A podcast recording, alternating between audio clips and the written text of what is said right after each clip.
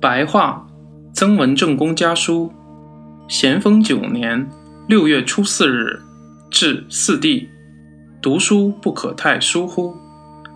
承侯四弟左右，鹤长寺道营接到你的信，说早起太晏，在所不免。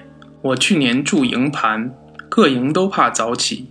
自腊月二十六日移中公馆，早上稍微迟了。各营都随着渐渐迟了，没有主帅迟到而将士能早的，好比一家之中没有家长迟而子弟能早的。元帝在景德镇办事很稳妥可靠，可爱之至。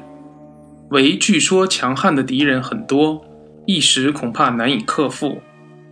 官兵有近旅万余，绝可无碍。季帝在湖北已来了一信。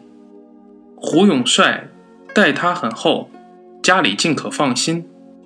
家里读书的事，弟弟要时刻留心，如甲午、科三都要读书，不失大家子弟风范，不要太疏忽了。